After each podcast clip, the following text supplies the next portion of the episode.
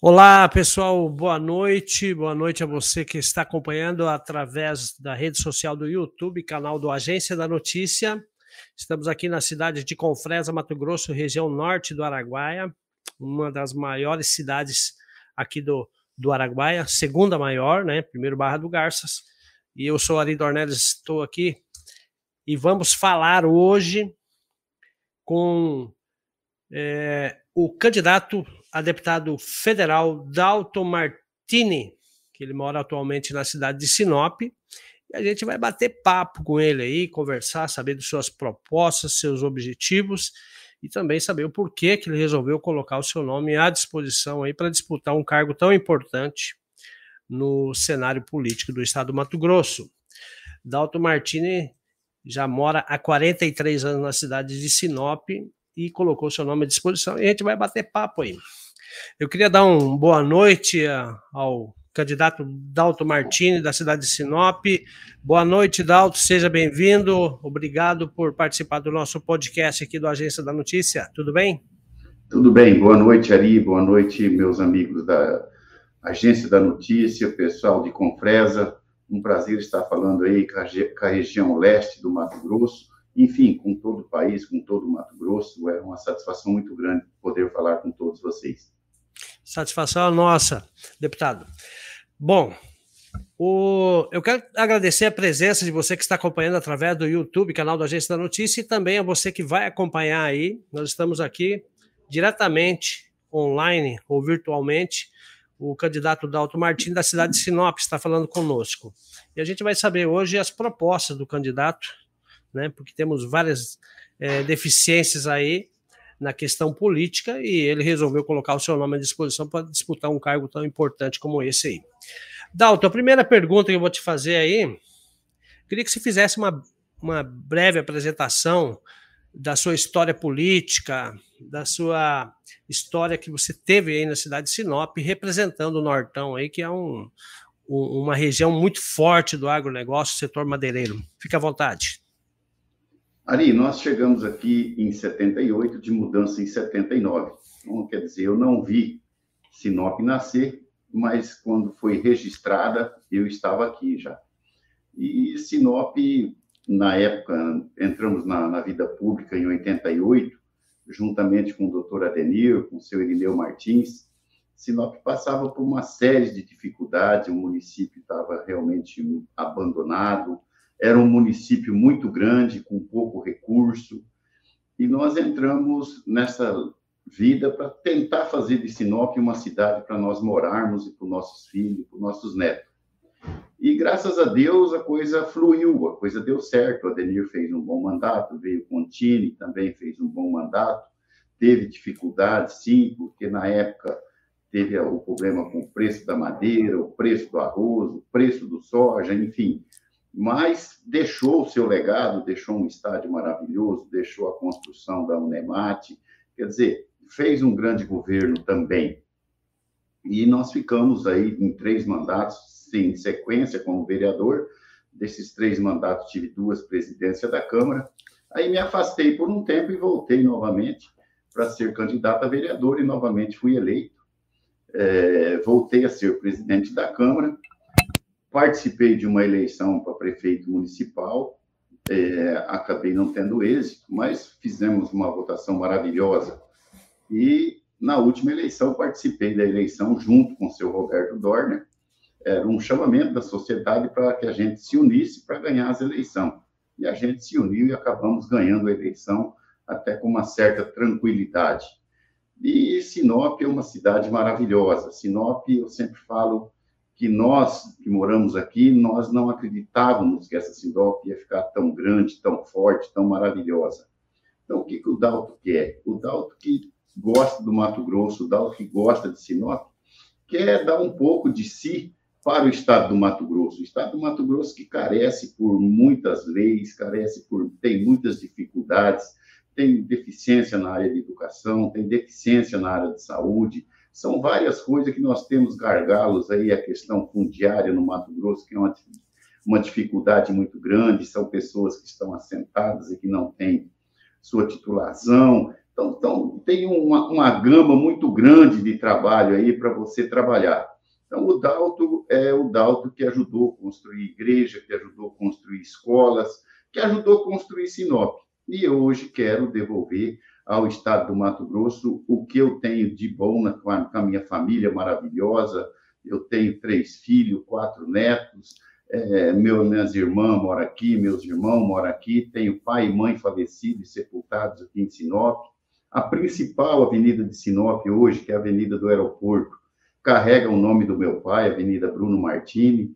Então, são as histórias que a gente não quer deixar morrer, não quer deixar apagar, e jamais vamos envergonhar essas pessoas que nos acompanham, os filhos, os netos, os amigos, fazendo com que nós façamos uma política honrada, uma política séria, não a política de mentira, a política é, do Dalá toma cá, olhar só para o seu próprio umbigo e a sociedade fica à mercê. Então, nós queremos fazer política diferente, fazer uma política como está sendo feita hoje pelo presidente Bolsonaro, a radicalização da corrupção. Eu acho que isso é a principal coisa que nós temos que trabalhar nesse sentido, porque se acabar a corrupção, sobra dinheiro para fazer muita coisa.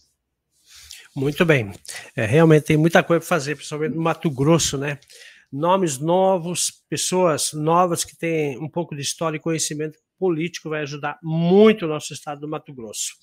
É, eu tenho também aqui, eu queria saber quais são as propostas que você tem aí para. O, nós temos um problema grave aqui na nossa região que chama-se BR-158. Nós temos um trecho aí de 120 quilômetros que a coisa não anda. Já tivemos reuniões aí com o ex-ministro, agora atual candidato a governo do estado de São Paulo, Tarcísio, falou que ia fazer a coisa e a coisa parou. Mas o, o trem, o problema é tão grande aqui que a gente não sabe se é ONG ou se é indigenista ou se é a, a esquerda que está dentro da infiltrada em alguns departamentos aí ambientais que não deixa uh, sair esse asfaltamento. É, eu queria saber qual que seria a sua proposta aí para tentar dar uma solução ou apontar uma solução para a questão desses 120 quilômetros da BR-158, o asfaltamento, e também a duplicação da BR-163, que é um sonho de vocês aí, que aí, aí aqui tem caminhão, é mil caminhão por dia que passa. Aí eu imagino que deve ser mais, né, Dalton? Olha, Ari, é a questão da 158, eu acredito que tem a intervenção indígena, mas o índio, eu sempre falo que o índio é, é, gente boa, o índio é bom de mexer com ele, o índio é bom de conversar com ele. Os índios não é o problema. O problema são as ONG, são outros países que interferem diretamente nas decisões, e nós temos políticos que são manipulados. É isso que eu acabei de falar aqui. Os políticos não pensam na sociedade, não pensam nessa área de produção que tem aí nessa região e que nós teríamos que estar saindo daqui para ir também numa distância menor, chegando até o Porto Seco, nós teríamos uma grande facilidade e é lógico que estaríamos agregando valor ao nosso produto. Isso nós temos que trabalhar e enfrentar essas ONG, enfrentar no, no, no, na Câmara Federal, fazendo discurso, mostrando, reunindo a sociedade, parando, se necessário for o trânsito, fora da época de safra, mas mostrar para o Brasil e para o mundo que essa é uma região que produz e que está alimentando a sociedade. E eu não tenho dúvida que em pouco tempo as pessoas vão estar pedindo para nós produzir mais comida, porque vai faltar comida na, na, na mesa do, do, do, mundo. Então, nós, nós, nós que estamos um celeiro na produção mundial, por que não termos a infraestrutura necessária para o nosso transporte de grão? Você falou, essa BR-163 mata gente todo dia não é mais admissível você ficar com esses 500 quilômetros na situação que aí está. Não é caro o pedágio, mas não tem estrada, não tem como você andar. De, de Lucas a, a, a, ao posto Gil, tem desnível na lateral da BR ali de 15, 20, 30 centímetros. Quando chove, o caminhão dá uma escorregada, vai embora, vai capotar, vai matar gente. Então, são coisas absurdas que o governo está parado por, por, decisão do Supremo, esse Supremo que tranca tudo, esse Supremo que, com uma caneta de um, é, uma decisão monocrática, trancou a ferro-grão aqui da região nossa, que nasce, é. Sinop, que nasce em Sinop e vai para Miritituba, e nós não vemos os nossos senadores atuais que estão lá levantar a voz para defender o presidente Bolsonaro para defender essa região. Então, nós temos que realmente ter pessoas que defendam a região que nós moramos, que é essa região toda que necessita da infraestrutura para o seu transporte. A BR-163, hoje, eu não sei se você tem conhecimento, a ponte do Peixoto de Azevedo está hum. passando em uma mão só. Nossa! A ponte está danificada e já faz mais de seis meses que está lá e a empresa que está lá para fazer põe a culpa no DENIT, o DENIT põe a culpa nessa que foi terceirizada agora, e o povo está lá padecendo. Na hora do almoço, você fica 30, 40 minutos na fila para ir de Matupá a Peixoto de Azevedo, ou vice-versa. É, então, são coisas absurdas que acontecem e que nós temos que ter gente trabalhando nisso para ajudar a resolver esses gargalos. E é verdade, hein? Estamos carentes mesmo de político de espírito. É, tipo o espírito bolsonarista, porque o, o, o, Bolsonaro é arrojado. E nós precisamos de gente nova mesmo aí para ajudar é, todas as regiões, porque o Mato Grosso ele é grande demais, né, Dalto? É muito grande. Eu estou fazendo minha campanha de carro. Você sai daqui para Juína, é 500 quilômetros. Você sai daqui para Nova Bandeirantes, é 500, 600 quilômetros. Isso você tem, eu vou já falar uma coisa aqui, tem pessoas até hoje aí, e é da sua região, você acabou de me falar no, antes aqui, que vai para Tocantins, que vai para Goiás, para uhum. fazer tratamento de saúde. Agora, essas pessoas aqui têm que se deslocar mil quilômetros para ter o um atendimento médico em Cuiabá, porque nessa é. região toda não tem um atendimento de saúde decente, não uhum. tem os hospitais regionais que trabalham. E uhum. eu acho que a região de vocês teria que ter um hospital regional que atendesse todas as complexidades, não apenas fazer o paliativo, a coisa do uhum. posto de saúde. Então, nós temos que trabalhar, porque o Mato Grosso é rico, todo mundo fala é o estado mais rico. Tem pouca gente e o povo é pobre, o povo carece de, de assistência médica. O povo não pode sair aqui de Sinop para ir fazer um tratamento de câncer em Cuiabá, sair de, de, de, de Confresa, sair de Alta Floresta, de Carlinda, uhum. enfim, dessa região toda, para ter um tratamento de câncer em Cuiabá. Isso é um absurdo que nós temos que resolver. Aqui em Sinop, está se fazendo o Hospital do Câncer, hum. que, é uma extensão, que é uma extensão de Barretos. E aí? A, a sociedade pode fazer, a sociedade consegue fazer com doações, com leilões, se, se une e faz. E o governo que junta dinheiro de rodo, porque você paga hoje num saco de soja R$ 2,80 de FETAB, é. sem contar milho, sem contar arroz, algodão, madeira, boi, enfim. É um, um, um, um dinheiro que entra com abundância no estado do Mato Grosso. E não pode se fazer um hospital. Ah, estou fazendo seis aonde? Aquele de Cuiabá, que faz 30 anos que está parado, agora começou a fazer novamente. Então, é, eu acho que as pessoas têm que parar um pouco de enganar a sociedade, fazer com que realmente tenha assistência no, nos locais. Eu, eu, eu quero trabalhar em cima disso e vou denunciar, eu vou no Ministério da Saúde, vou mostrar para o presidente Bolsonaro o que, que é as necessidades do Mato Grosso, você pode ter certeza disso. Muito bem. É, realmente, né, esse Mato Grosso é muito grande. Aqui, recentemente, lançaram aqui uma obra do Hospital Regional, aqui em Confresa, né? Porque tem 13 municípios aqui, é carente demais aqui.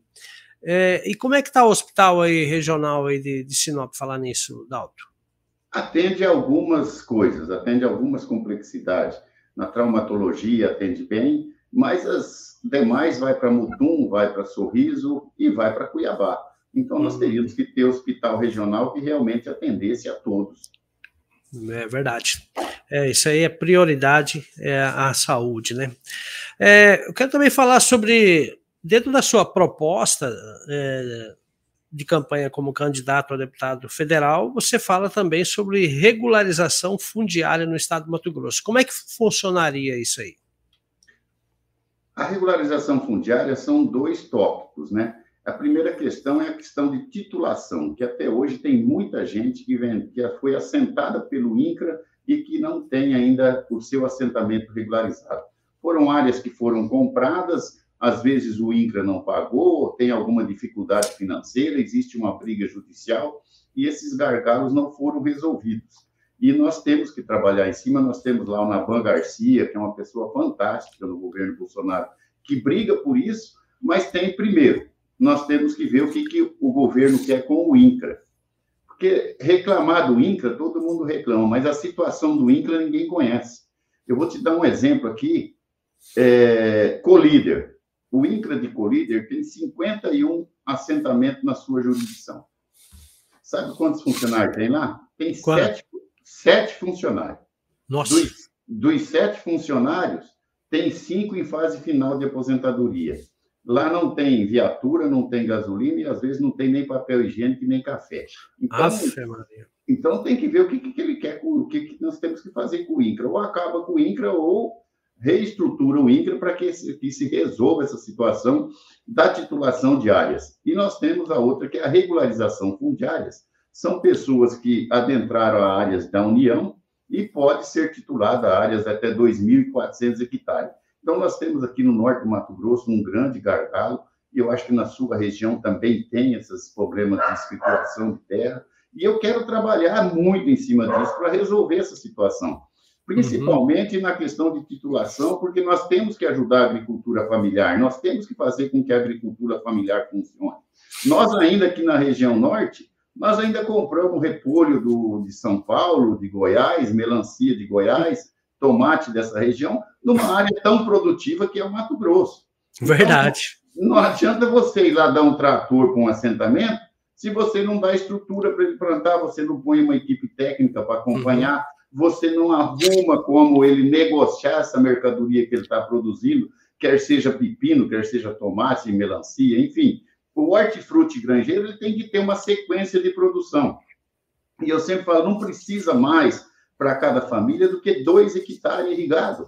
E essa uhum. pessoa vai ter a produção dele durante todo o ano e vai fixar a sua família lá no campo e vai viver bem, eu tenho certeza disso. Mas se não alguém não for atrás, se alguém não for no Ministério da Agricultura mostrar essa realidade, nós vamos ficar a vida inteira com esse pessoal aí à mercê da sorte, rezando todo dia e ficando velho, seus netos indo embora para a cidade estudar, trabalhar nas, nas indústrias da cidade, porque não fixa no campo que não tem renda. E é verdade, falando em regularização fundiária, aqui nós temos muito problema, né? Também aqui na, na nossa região, mas teve um, uh, acredito aí, pelo, uns quatro meses atrás, cinco meses atrás, comemoraram aí. Aqui na nossa região aqui de Confresa, Porto Alegre do Norte, Vila Rica, Santa Cruz do Xingu, aqui, acho que, se eu não me engano, foi 5 mil pessoas que foram tituladas com essa ação do governo federal, entendeu? Mas ainda tem muito para fazer, porque, por exemplo, Confresa hoje é o maior assentamento do Brasil, né? Entendeu? Então é muito grande a extensão. É, nós temos aqui na, no Peixoto ali, União do Norte, que tem também um, um, assentamento muito grande que ainda não foi titulado. É que eu acabei de falar, o Navan Garcia, que cuida dessa situação de titulação, é um Sim. cara fantástico, mas ele precisa ter alguém para ajudar ele precisa ter alguém para cobrar, para mostrar onde que tem as realidades. Verdade. Não é só o deputado vir na hora, ó, eu arrumei lá com fresas 5 mil títulos. Aí o deputado vai lá bater palma e falar, ah, eu é. estou aqui entregando. Não, uhum. ele tem que ajudar é, é regularizar para depois ir bater palma. É verdade. É, depois todo mundo quer ser o pai da criança, né? Sim, e você sabe que eu sempre falo que filho feio não tem pai, mas quando é bonitinho, todo mundo quer batizar. É verdade. É, esse negócio não é fácil, não. É políticos e políticos, né, Dalton? É. Tem uns aí que só, só vem para pegar a criança no colo e, e beijar as velhas, porque a ação é poucas, né? Infelizmente, nós temos muito. É, é o que eu falo, os caras ficam hoje sentados em cima das emendas parlamentares uhum. e acabam levando um, um dinheiro para cada município e depois vem cobrar. Ah, eu trouxe uma emenda, mas o que é mais necessário ele não fez, que é a parte dele de votação. Geralmente, quando o Bolsonaro pede, ainda vota contra, que, uhum. falo que, são, que são os melancia, né? É. Está todo adesivado aí com o Bolsonaro, mas eu tenho certeza que se der segundo turno, já vão pedir voto para o Lula. Então, é, é nesse, nesse, nessas pessoas aí que o nosso eleitor, que é de direita, tem que olhar e tem que pensar. Entendeu? A, questão de, de, de, ensino, nós éramos até esse dia o 23, parece que deu uma melhoradinha no ranking do Mato Grosso, deu uma melhorada. Mas uhum. o Mato Grosso era o 23. É, muita região não tem faculdade. Os meninos têm que sair de uma cidade para outra. Nós temos que trabalhar em cima dessa questão de universidades, trazer universidade para, para as regiões mais longe da capital, uhum. fazer com que a, a, pessoa fique na sua cidade para estudar, tenha uma Verdade. estrutura. Então, essas coisas a gente tem que trabalhar em cima, assim, entendeu? Não temos que ficar olhando. Nós temos um gargalo aí, que é a Politec. Sim. Você, você tem um problema de Politec aí? Quem que não tem? Tem. No, toda a região do Mato Grosso tem problema com a Politec. A culpa é de quem? A culpa é do governo do estado que não contrata gente. Não tem médico legista, não faz concurso público, os prédios são sucateados, são arrebentados, e quando morre uma pessoa, vem correr atrás, oh, mas ajuda, meu filho já está lá desde ontem, é. e, e, até agora não saiu. Eu falei, gente, desses dias, cara, morreu um filho de um amigo meu, eu fui lá, o cara falou, Dalton, eu vou lá fazer. Mas você chega lá primeiro, lá tem uma folhazinha que é para fazer a resenha do corpo. Uhum. Ele falou: a primeira coisa, você tira uma cópia daquilo lá, porque nem aquilo não tem. Só tem aquela. Se eu usar, o outro que chegar não vai ter como fazer. Meu Deus do céu. Então, é, é, é, totalmente sucateado a estrutura, não tem, não tem apoio do, do, do, governo, não tem apoio. E eu fico pensando, cadê as pessoas para cobrar? Tem gente que tem que cobrar. É. Aqui em Sinop você conhece onde funciona uhum. a Politec, era lá onde era o Dermate antigamente, na época Meu. que a Companhia Limitada, você sabe disso. Prédio sucateado? Prédio super antigo, Dermate, que é prédio de madeira, até hoje. Meu Deus do céu. Tá? Então, essas coisas a gente não pode aceitar, sabe? Num é governo verdade. que fala que tem tanto dinheiro, num, num, Estado que fala que é tão rico, e que eu uhum. falo assim, o Estado é rico, mas o povo é pobre. Eu não falo que o povo é pobre financeiramente o povo é pobre de assistência à saúde, de assistência à saúde, à educação, é pobre de falta de governo, de falta de mando. É verdade, tem muita coisa para acontecer mesmo, realmente. É, Dalto, você como candidato a deputado federal pelo estado do Mato Grosso, o que, como é que você vê aí a, a questão para re, regulamentar que é um, um, um trabalho uhum. informal, a questão dos garimpos. Aí, como Mato Grosso tem muita é, garimpeiro, tem muitas jazidas de garimpo aí. Qual, na sua opinião, qual que seria uma dica sua aí dentro do seu plano de, de, de ação ah, ou dentro das suas propostas para tentar amenizar um pouco esses problemas do, dos garimpeiros? O garimpo é um gargalo. Hoje você tem uma dificuldade muito grande para conseguir uma licença para um garimpo pequeno. Os garimpeiros pequenos, que é o garimpo familiar, não conseguem ter uma licença. E nós temos que fazer com que esses garimpos pequenos, garimpo de família, funcione para que esse pessoal saia da informalidade, saia, não trabalhe na ilegalidade, para depois vir aqui o IBAMA queimar máquina, essas coisas é um absurdo. O cara queimar uma máquina de um garimpeiro, ele é criminoso. O presidente Bolsonaro não aceita. E eu não aceito também que se queime máquina, pega a máquina, está trabalhando irregular, prende, leva para o município, leva para a prefeitura, entrega lá para a prefeitura usar, trabalhar. Mas não façam um, um, uma calamidade dessa de queimar o maquinário. Então, nós temos que trabalhar e muito para o garimpeiro, principalmente para os garimpeiros pequenos, o garimpo familiar que eu falo. Sim. Eu tenho andado nessa região aqui e tem muita gente que fala assim, o senhor vai nos ajudar? Vou ajudar. Mas temos que facilitar, não é fazer ilegalidade. claro, nós perfeito. Nós Entendo. temos é facilitar a legislação para que essas pessoas tenham acesso. Um mundo moderno como hoje, por que, que não pode fazer uma licença de um garimpo pequeno online? Não pode fazer através do computador, fazer com que as pessoas tenham um atendimento mais rápido? No Mato Grosso tinha muito problema com o manejo florestal e foi resolvido. Uhum. Hoje, a questão do manejo florestal, você vai lá na SEMA, protocola e você acompanha do seu escritório todo dia o Verdade. acompanhamento, como que está andando, deu problema, você vai lá, cumpre as pendências uhum. e acaba saindo até.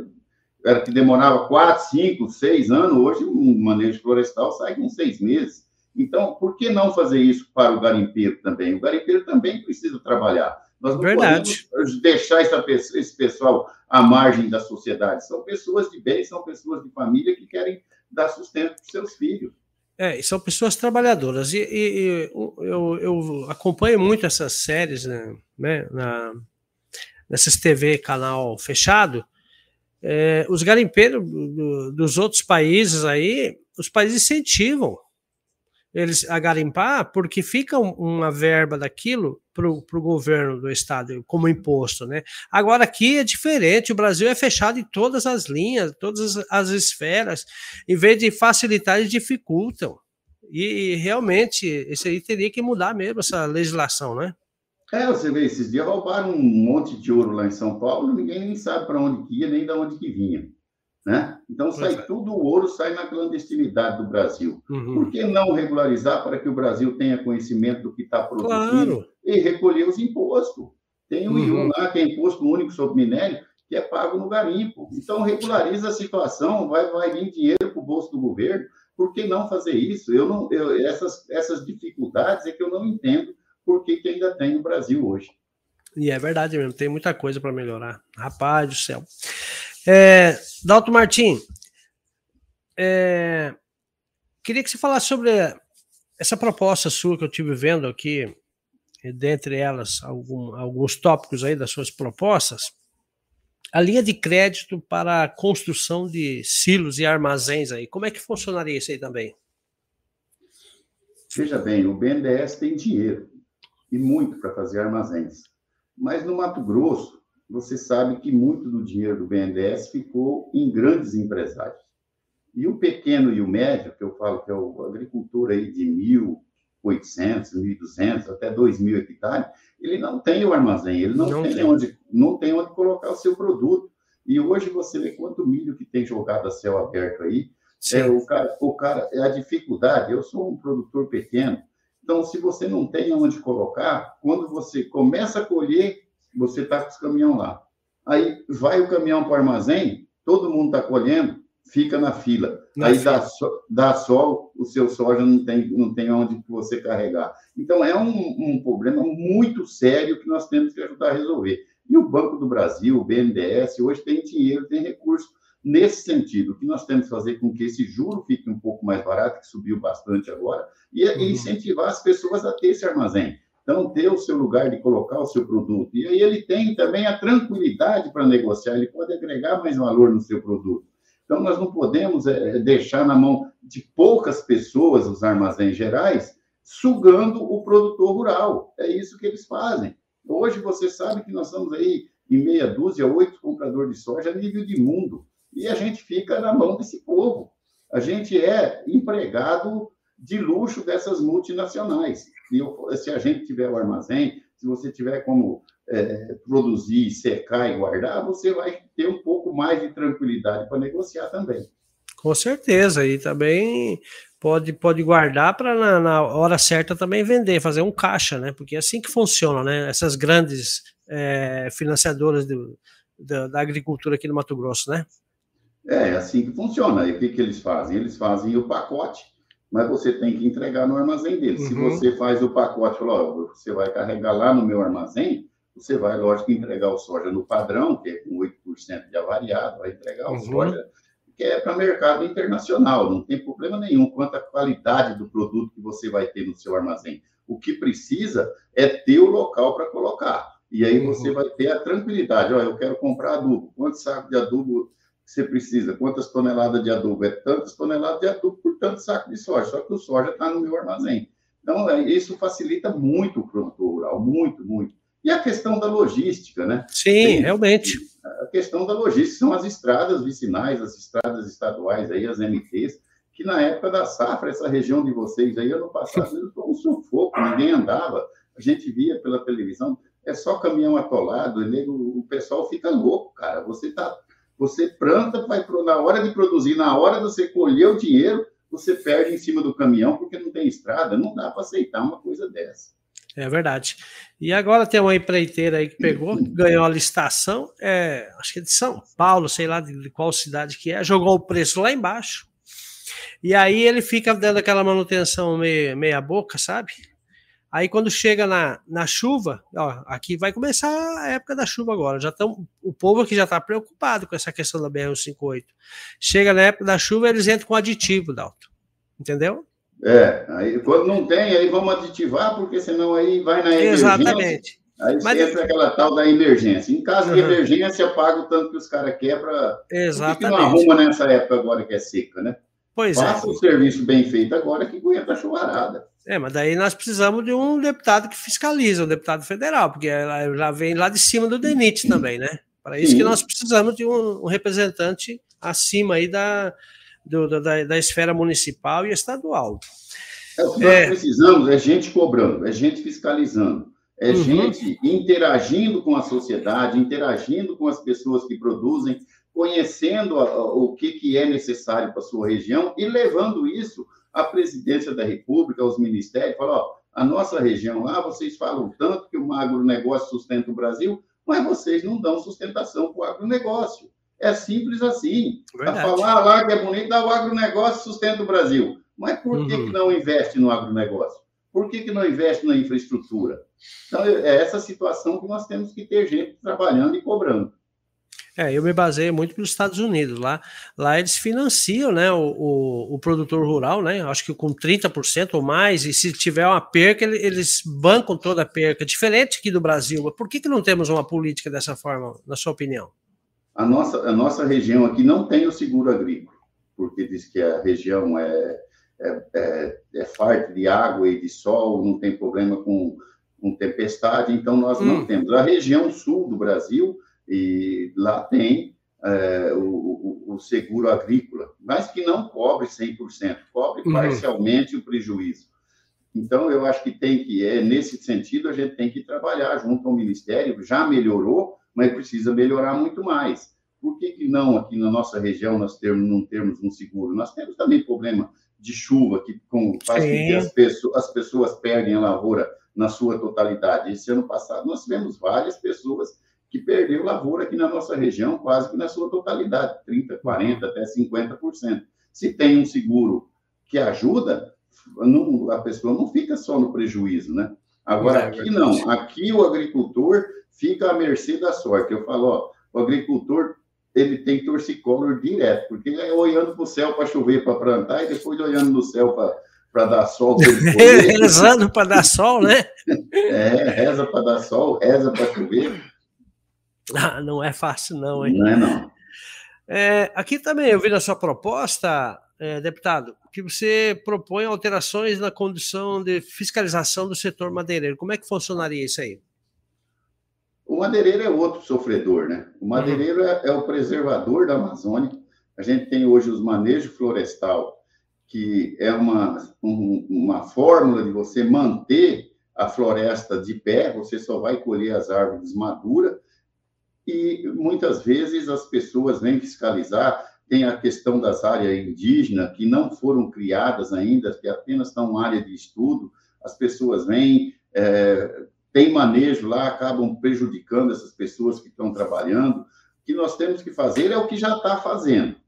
O, o, o Navan Garcia fez uma portaria tirando essas propriedades da, da, da, da questão é, de fiscalização, dizendo o seguinte: quando é área indígena, ela tem que estar homologada. Se ela não está homologada, a pessoa pode produzir, pode colher, pode vender. E isso não está acontecendo aqui no Mato Grosso, porque um juiz de primeira instância em Cuiabá suspendeu essa portaria e nós estamos aqui à mercê da sorte. E ele também não manda subir isso para Brasília para julgar no Supremo, no Superior Tribunal, se a decisão dele está correta ou não. É o que fizeram com os coitados do, do, do, dos, da, da, área da enfermagem.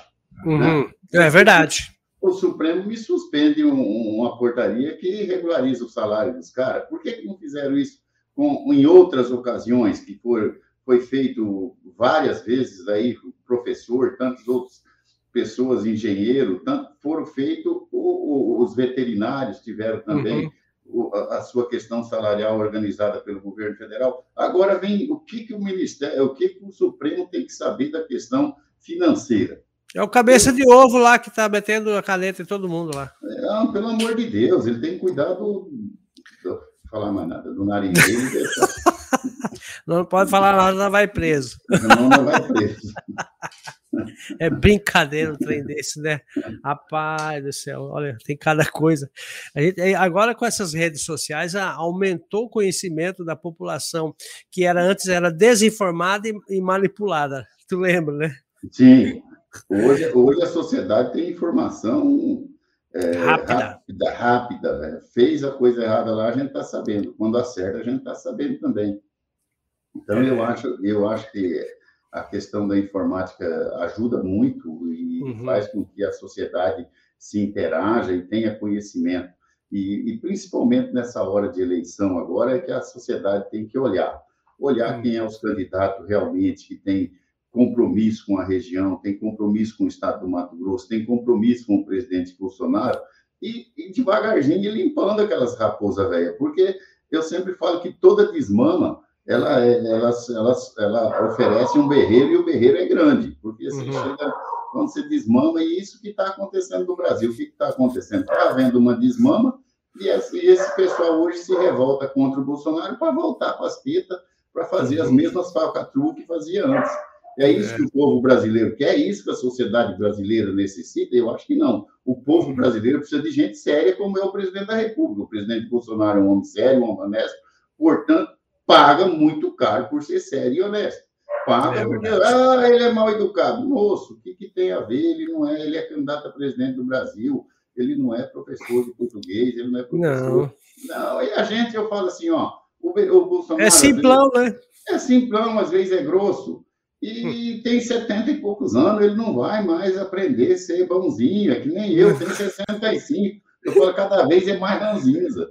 É, verdade. Você, vai ficando velho, a idade vai ensinando você a ficar cada vez mais ranzinza, mais chato. É verdade. Edalto, aí uma vez ele falou assim: pode me chamar de tudo, de genocida, de fungicida, mas agora não me chama de corrupto, não, né?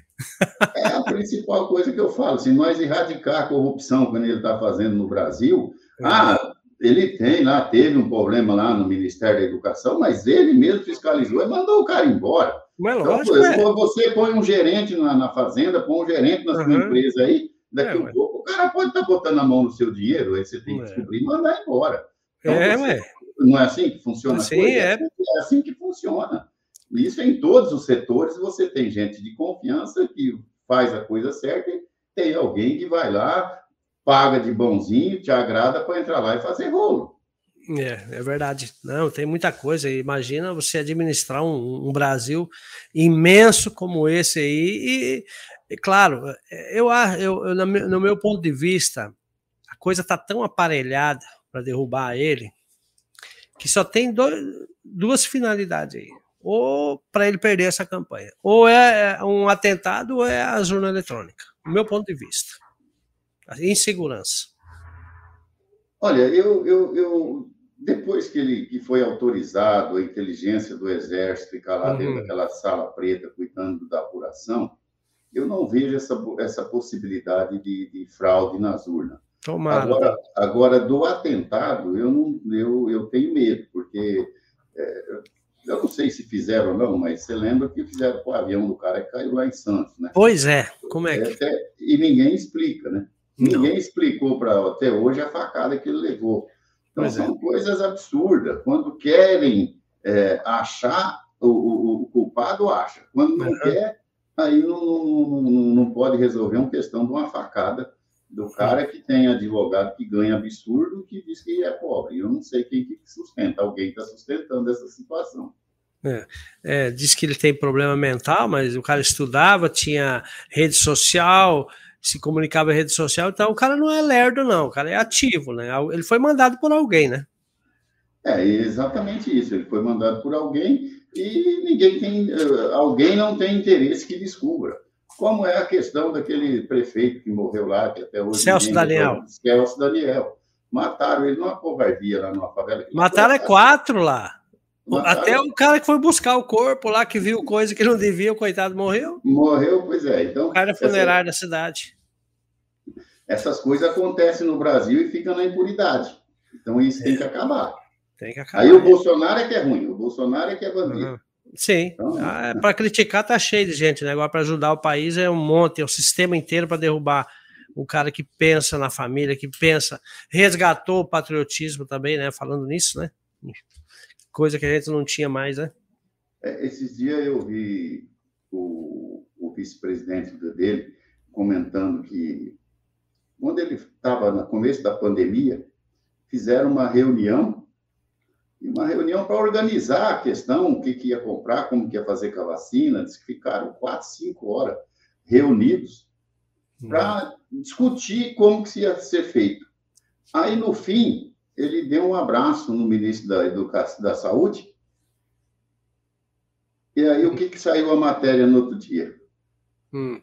O ministro da Saúde desrespeita a, a, o distanciamento e abraço. Não, não, isso não tem cabimento. Então, é essas coisas que, que foi a manchete da, da notícia. Sim, sim. Nem, eu, eu, nem quero falar da, da Globo Lixo aí, porque, ó, tá louco, pelo amor de Deus.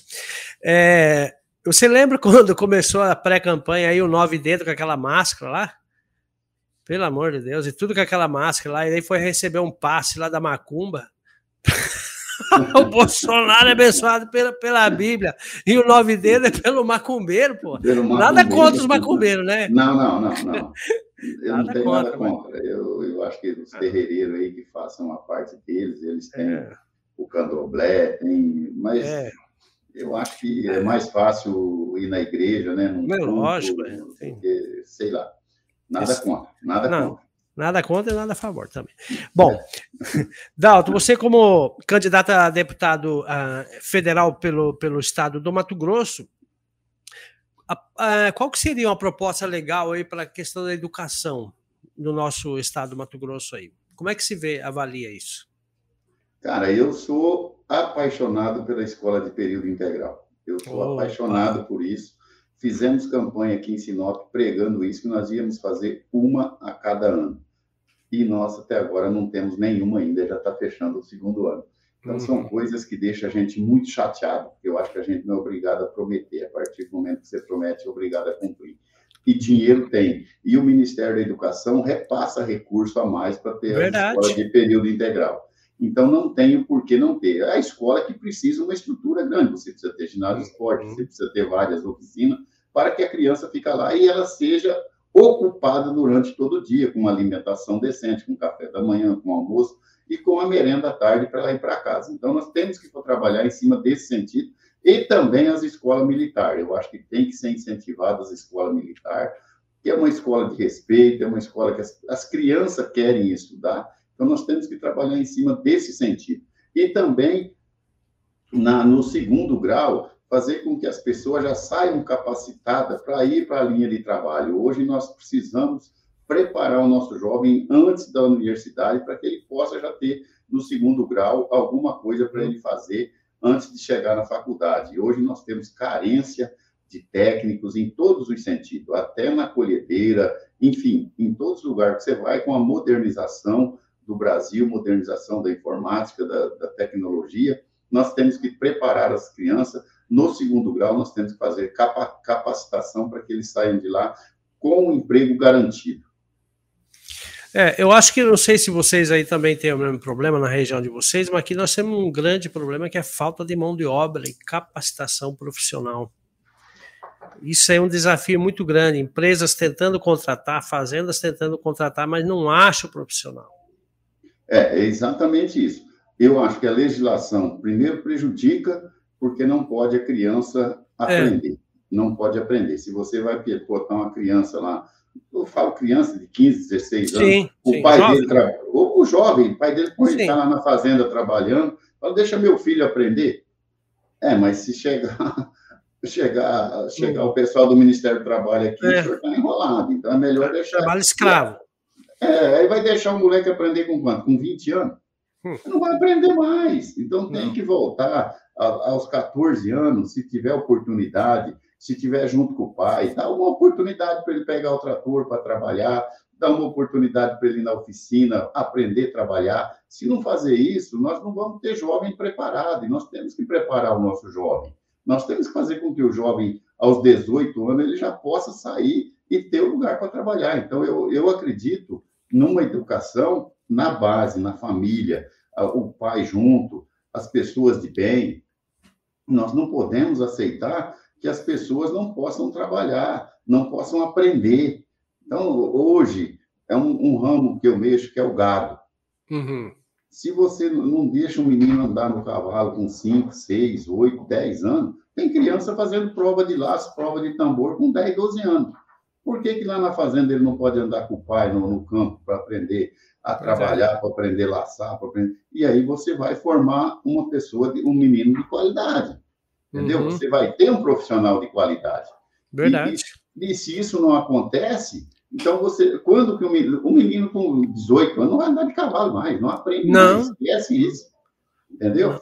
Então, é nesse aspecto eu acho que nós temos que incentivar a criança a trabalhar, incentivar o jovem a trabalhar, dar oportunidade de emprego. Nós não estamos falando aqui que tem que moleque com 14 anos, 15 anos, tem que trabalhar, não. Nós estamos falando que tem que ter oportunidade de aprendizado. Verdade. Precisa de, de ter atitudes e também ideias boas e um parlamentar que defenda essa causa aí, porque não é fácil. Teria que mudar um pouco essa lei também para melhorar essa questão, para dar oportunidade. Agora, falando em educação, é, Sinop é um polo educacional, como é que está hoje aí? Então, cara, eu tenho uma participação muito forte nessa questão educacional de Sinop. Nós, em 88, quando a gente assumiu a prefeitura de Sinop, o doutor Adenir falou, eu vou correr atrás para trazer a Universidade Federal Falei, que bom, prefeito. Aí, através do doutor Pedro Mendes, que era vereador comigo, com o reitor da Unemate, o Maldonado, nós falamos, vamos trazer a Unemate. Uhum. E, graças a Deus, num trabalho bastante é, eficaz, conseguimos trazer a Unemate e conseguimos trazer a Universidade Federal. Então, nós temos as duas em Sinop. E, logo em sequência, uhum. eu tinha uma boa amizade com o doutor Altamiro, e nós vizinho de fazenda, ele era meu vizinho, falou: doutor Altamiro está na fazenda, pediu para o senhor ir lá fazer uma visita. Eu fui lá. Eu falei: Altamiro, já que a gente está aqui, pô, por que você não põe a, Unic em Sinop, cara? A gente precisa uhum. de faculdade. Ele falou: não, se vocês me arrumar o terreno, eu coloco lá. Olha aí, ó. A Unic em Sinop. Aí eu, junto com a Cleusa Navarini, o doutor Eupídio, a gente fez um trabalho, fomos falar com o seu Enio, o seu Enio falou, mas rapaz, eu já dei 25 hectares, 25 alqueires, 60 hectares para a Universidade Federal, uhum. vocês poderiam desapropriar a minha área e pagar alguma coisa. Aí, numa negociação rápida lá com o doutor Adelio, com o seu Enio uhum. a gente desapropriou a área da colonizadora uhum. com um precinho bem baratinho, certo. pagou, passamos a, o terreno para a Unic, e a Unic veio para Sinop também. Olha então, hoje nós, nós temos Unic, temos FACIP, então, é uma área que a gente tem orgulho de ter participado e está aqui hoje três grandes universidades, a FACIP mais uma outra faculdade muito grande, uma universidade muito grande. Então, é um polo educacional realmente em Sinop. Nós temos escola de segundo grau muito interessante. Então, é, é, é, muito gostoso você ficar aqui, os filhos da gente estudando. Nós temos até curso de medicina aqui hoje. Ah, é verdade, hein? Verdade. Então, tem, né, tem veterinária, tem agronomia, é, zootecnia, enfim, são vários cursos que tem aqui de importância para a região. Então, é, é, isso é muito gostoso. Né? Como é a questão do, da questão de, de aeroporto, né? Nós ia daqui para Cuiabá era só no busão, não tinha outra é. coisa. Hoje nós temos três voos diários aqui. Olha um, que maravilha. Um, nós temos um para Brasília direto, temos um para Campinas direto e temos um para Guarulhos direto. São três voos diretos tanto para Brasília como para Campinas, como Guarulhos, é Sinop direto, sem, sem parada. Então, são coisas que beneficiam muito a região, que traz empreendedor para a nossa região. E nós temos que receber esse povo bem aqui, em todo o Mato Grosso, para que cada vez nós tenhamos um Mato Grosso melhor, um Mato Grosso mais forte, mais pungente, que eu sempre falo, aqui é terra que Deus abençoa. Tem sol, tem água e não falta nada, só falta é produzir. E produzir, o povo sabe produzir, o povo é competente, então o Mato Grosso é realmente fantástico. É, o Mato Grosso é a terra da oportunidade. A pessoa vem com o interesse de trabalhar, fixar residência, criar família, ele automaticamente ele vai se dar bem, no, dependente do setor que ele trabalhar, né?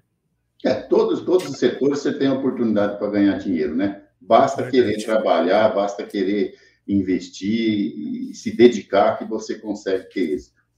Verdade. Uh, Dalto Martini, eu estou aqui hoje batendo papo aqui no podcast da Agência da Notícia com o Dalto Martini, ele é candidato a deputado federal é, reside na cidade de Sinop, aqui no Mato Grosso, uma das maiores cidades aqui do, do estado do Mato Grosso e um, um exemplo a ser seguido por outros administradores também do, do estado do Mato Grosso. Né? Sinop cresce muito, segundo informações, a cada semana está mudando as coisas, alternando e novas empresas chegando, isso aí impulsiona a economia. É, Dalto, eu quero saber qual que é a avaliação que se tem sobre o governo do estado de Mato Grosso, no seu ponto de vista? Cara, o governo do Mato Grosso, ele fala que organizou o estado. E eu até tenho que concordar com ele que as finanças do estado foi sanado.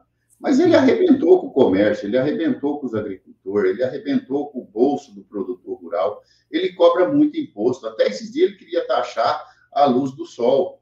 A energia solar, né? A energia solar. Então, é, é, muita taxa, é muito imposto.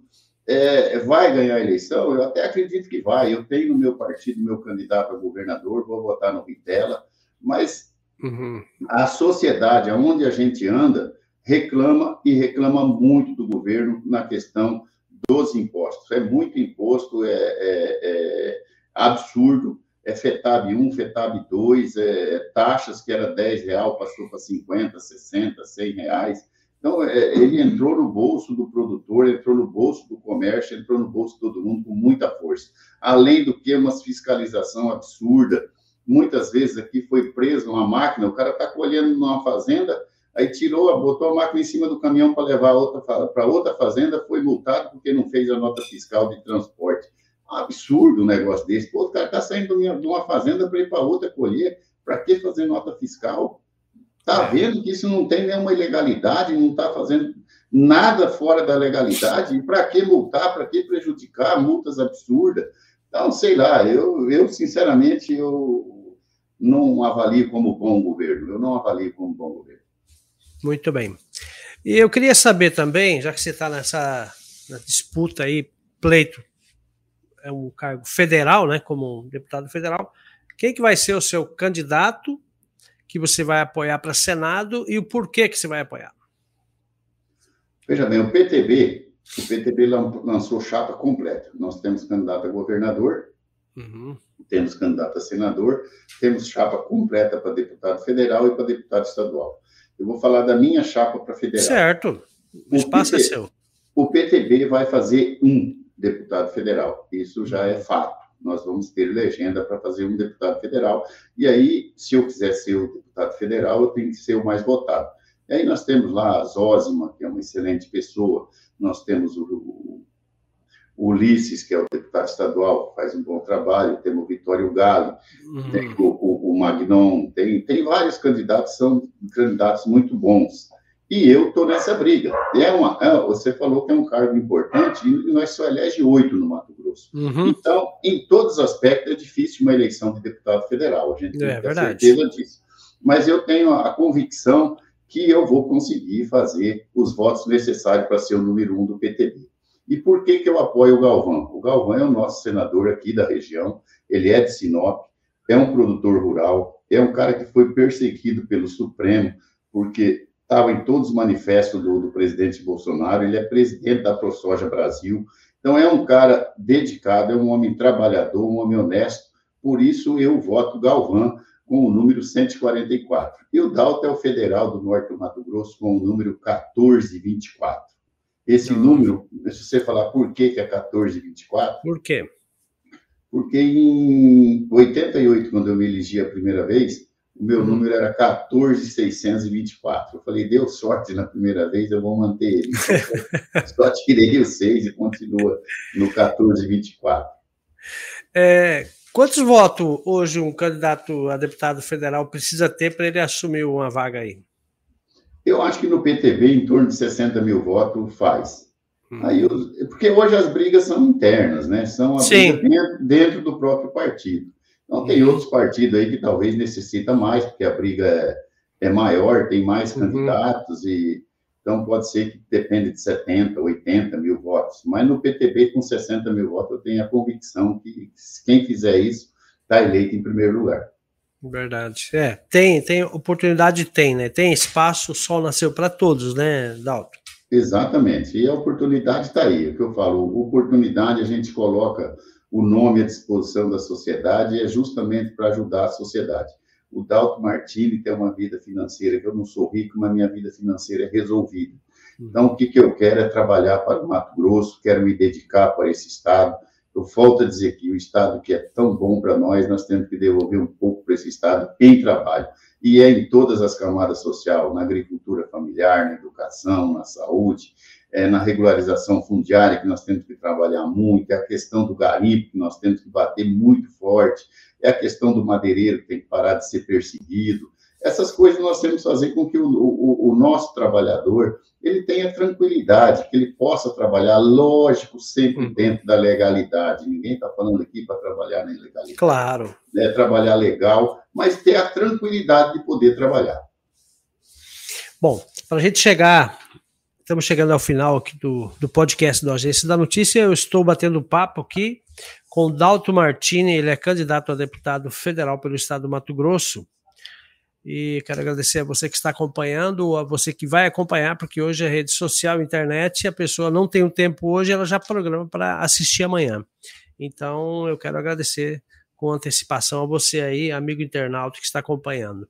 Não esqueça também de seguir nosso canal e deixar o seu joinha lá para dar um apoio aí para que o nosso canal comece a crescer mais ainda. É, Martini, eu quero saber por que que você, a gente já falou um pouco do Jair Messias Bolsonaro, eu quero saber por que que tu apoia o Jair Messias Bolsonaro e por que que ele tem que ser reeleito é, como presidente novamente aqui do nosso país. Primeiro fato é que ele é um patriota. Ele restabeleceu a gente a ter o orgulho do Brasil, a gente ter o orgulho da nossa bandeira, a gente ter o orgulho do nosso hino nacional e depois a maneira correta com que ele trabalha, a maneira correta com que ele trata todos os ministros e faz com que o Brasil trilhe no caminho certo. É só nós pegarmos a Petrobras, que estava um lixo, um lixo, sucateada, roubada, acabada com a Petrobras. Hoje a Petrobras está botando bilhões de recursos no governo do Estado. E assim são todas estatais. Então, quando você vê um governo que faz isso, quando você vê uma pessoa como Jair Messias Bolsonaro, que coloca gente séria, gente honesta para trabalhar, hoje o diesel abaixou mais 30 centavos. Então, você sai fora do país, você está vendo que o petróleo está caro. Nós temos o, o, etanol aqui em Sinop hoje, vendido a R$ 2,99. Nós temos a, a Impaz aqui, e vocês vão ter uma grande, uma grande empresa de, de, de etanol aí, você pode ter certeza disso, e é logo, uhum. não vai demorar muito, não. Eu fiquei sabendo aí. Fiquei é, sabendo. é logo, é logo. Precisa só da logística, mas isso acontece, vem, vem, claro. vem atrás. Então, nós temos hoje a maior usina de etanol do mundo, é produzida aqui em uhum. Sinop. É, é fantástico. E nós temos esse etanol barato, e isso fez com que a caneta do Bolsonaro, liberando para que as usinas vendessem direto para os postos de gasolina, trouxe o preço para baixo. E é por isso que eu voto no Bolsonaro, é por isso que eu peço o voto para o Bolsonaro. Sou bolsonarista e tenho orgulho de dizer: é um homem honesto e é um homem honrado. E é por isso que eu voto dele. Muito bem. É, o Bolsonaro, para você ver, a popularidade do, do homem é tão grande, né? Que ele vai para qualquer país aí, tem gente, multidões para receber o cara, bicho. É uma coisa inédita. Eu, eu tô com 51 anos, eu nunca tinha visto é, um, um, fator dessa forma na política brasileira. Teve, teve manifestação lá na Inglaterra agora, no sepultamento então, da rainha. Pois então, é. é. Aonde ele vai, ele é endeusado. E Sim. o outro, onde vai, recebe o ovo na cafunda. Então, essas coisas, essas o, coisas não dá para aceitar, né? O, o outro lá, o nove o nove dele o nome dele tá bravo porque o, ele falou que o, a bandeira é do país, e não é do Bolsonaro, na bandeira nacional, porque ele também quer. Agora tá colocando a bandeira nacional nos comícios dele. É, mas ele botava vermelha, né? Mas tu lembra quando o Nove Dedo assumiu, lá no Palácio da Alvorada, em, em, Brasília, se eu não me engano, foi a primeira vez, a segunda vez do mandato do, do Nove Dedo, que você, a gente não via uma bandeira do Brasil e só a bandeira vermelha do PT, do comunismo? Só do comunismo e as bandeiras Sim. de assentamento. Pois então, é. É, é, fascista, é, é, eu fui no movimento do ano passado em Brasília. Hum, e aí? E aí andando lá e tal, e gente, gente, gente, eu Muito, nunca tinha visto tanta gente na minha vida. Aí pegando o táxi, o cara falou assim: olha, agora tá gosto de morar em Brasília.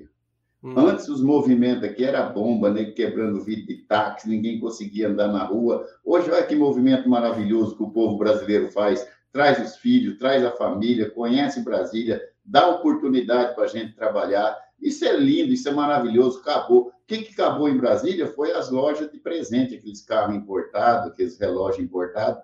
Isso lá em Brasília ele falou que diminuiu muito, que acabou a corrupção.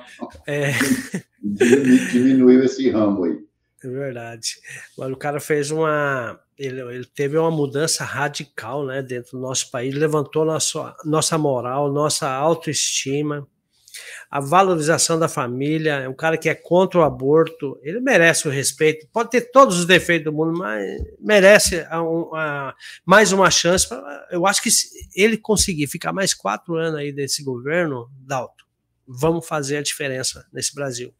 Eu não tenho dúvida, mais quatro anos de Bolsonaro, as coisas entram no trilho, as coisas vão alinhar de uma vez por todas. Essa questão do aborto, é, a gente tem que ser radicalmente contra. A liberdade da religião, a gente tem que ser a favor. Nós temos que ser contra e muito contra essa ideologia de gênero que tentaram implantar nas escolas, que isso é um absurdo. É um dos absurdos maiores que eu já vi na minha vida. Quando eu vi isso aqui na, na escola, eu era presidente da Câmara, Uhum. Juntei os padres, pastor, bispo, trouxe tudo lá na Câmara. Falei: o que está acontecendo? Seu Dalto, pelo amor de Deus, isso aqui não pode acontecer, não pode aprovar. Nós fizemos com que tirasse aquilo do calendário das escolas uhum. e fizemos um trabalho na região para ninguém colocar. Então, tiramos isso da região norte do Mato Grosso. Então, nós temos que fazer com que as nossas crianças sejam valorizadas. Claro. A, família, a família tem que ser o, o esteio da sociedade brasileira. É verdade. Então, a liberdade de religião, nós não podemos cercear a liberdade de culto, de igrejas, enfim. Nós temos que ser a favor da liberdade de expressão de uma maneira geral. É verdade, porque o os canhotas lá estão com a, as armas estão prontas.